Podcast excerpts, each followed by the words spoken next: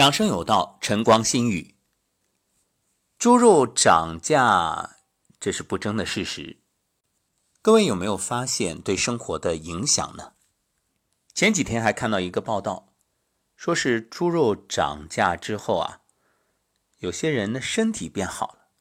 哎，这很奇怪啊，它有什么必然联系呢？因为涨价之后吃的少了呀，所以这身体原来的什么？高血脂、高血压，哎，好了。话说这猪肉涨价，让人身体变得更健康，虽说是个调侃，却也不无道理。毕竟这肉吃多了，有害无益。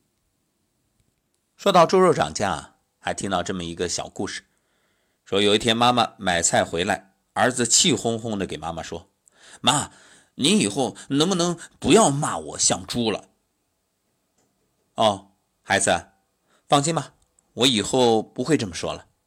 哦，妈，谢谢你，你真太好了。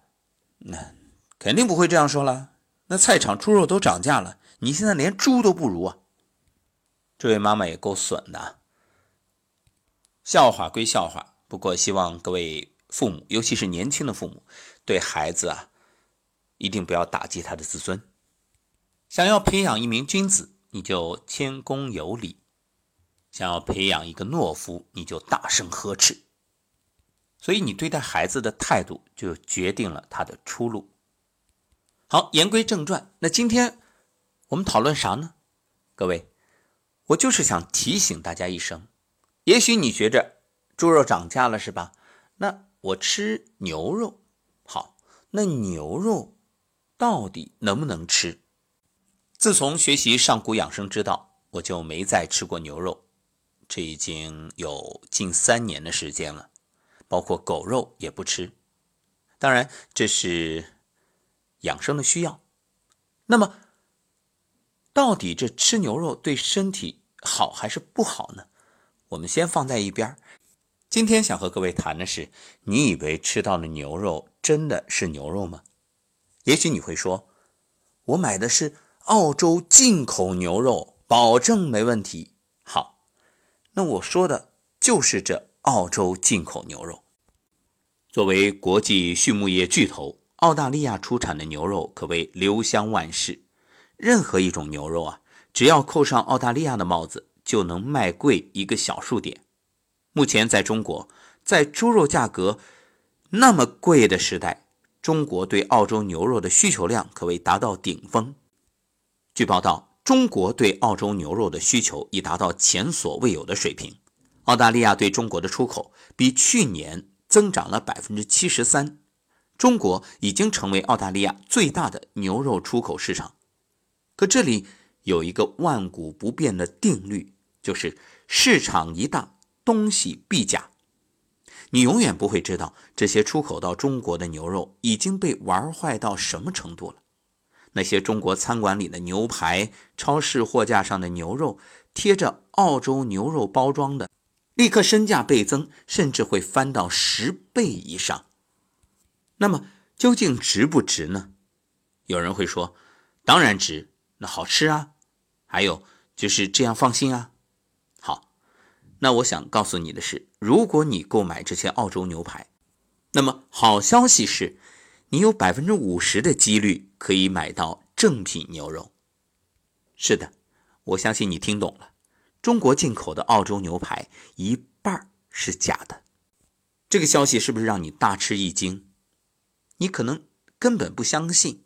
不会啊，那看上去颜色、纹理什么都非常正宗。好，那我们一起来听一听。确实，澳洲啊已成为牛产品的代名词。但是市场越丰满，交易就越混乱，因为需求量大。想想，只要市场有需求，那供应量必然紧张，必然少不了唯利是图者从中作假。我说的有百分之五十是真的，这不是凭空捏造，而是 A、B、C 的报道，而且其中的报道说，能有百分之五十是真的就不错了。中国市场对澳洲牛肉表现饥渴，但是每两块进入中国市场的澳洲牛排就有一块是假的。是的，这就是澳大利亚广播电台 ABC 的报道。中国市场上一些所谓的澳洲牛排，可真的一点也不澳洲。世界上最顶级的会计师事务所之一普华永道，对中国市场的澳洲牛肉也进行了调查。调查结果显示，人们用高昂价格购买回家的澳洲牛肉，每两公斤就有一公斤是假货。普华永道农业综合企业负责人克雷格·赫拉格蒂表示，要精确的统计这些肉类欺诈的确切数字非常困难。他说。根据我们与客户交谈的客户信息，根据大陆分销商以及为中国市场服务的讨论，我们得出这个估计。不过，这很可能是被低估的数字。也就是说，一半甚至一半以上中国市场的澳洲牛排都是假货。而澳洲某公司得到的牛肉数据更加吓人。总部位于布里斯班的这家公司的创始人表示。为中国市场上的澳洲牛肉乱象感到担忧。他说：“中国的业内人士正形成这样一种观点，就是出售了十公斤所谓进口牛肉，只有一公斤货真价实。那么问题来了，如果说这些是假的，它是什么肉呢？那很可能有鸭脯肉、马肉，包括猪肉。哎，你可能会奇怪，猪肉不是贵吗？”啊，猪肉贵那是中国市场，人家国外啊，那这个咱说不准。哎，好像听过合成牛肉、注水牛肉，但再怎么说这也是牛肉啊。那好好的牛肉怎么会变成猪肉、鸭脯肉或者马肉呢？这是什么黑科技啊？要什么黑科技啊？简单，胶水一粘就行了。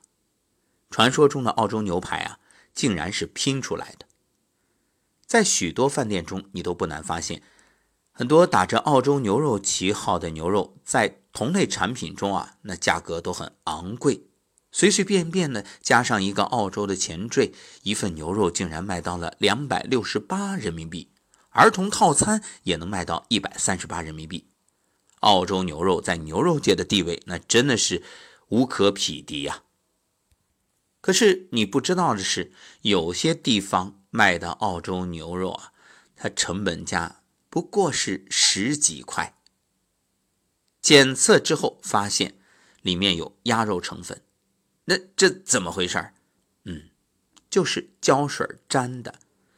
你仔细看，这些牛肉上会有明显的胶粘的痕迹。那胶水牛排在国内也是见怪不怪了。大家可以去卖那些食品添加剂的商店，你去打听一下。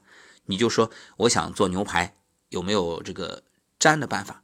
那老板分分钟就会给你介绍各种经济实惠又好用的胶水，而且如数家珍，向你安利每一款的优点，比食品系的教授还专业。据说啊，这些胶水非常厉害，不仅可以锁住肉的水分，还会让肉质鲜嫩可口。那。你现在知道为什么澳洲一些供货商会指责中国牛肉混有鸭脯肉和猪肉了吗？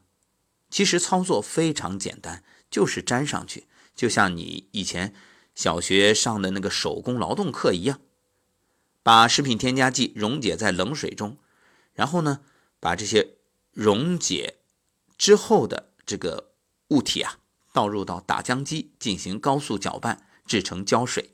然后把那些混合的肉块和胶水在一起啊，充分的搅拌混合，这个混合物倒入到容器中，把空气排出去，这个时候就会产生一股酸奶的味道。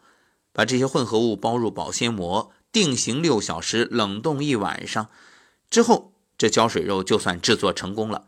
这样一个圆柱体啊，你直接切片然后一煎，煎出来的这个，当然我们就。姑且称它为牛排，据说连美食家都未必尝得出来，这就叫胶水牛排。各位服不服啊？那什么猪肉、鸭脯肉、马肉，反正只要是红肉，摇身一变就成了澳洲牛排。什么鸡、鸭、鹅、马都要来沾牛的光，这傍上牛大哥的腿，立马身价倍增啊！各位。买到这样的便宜澳洲牛排，你觉着自己是赚了，其实呢，嗯，亏大了。不过更可怕的是，你以为只是中国市场这样吗？澳大利亚也一样。不过呢，人家会标出来，这叫合成肉。那么，澳洲的合成肉又是怎么制作的呢？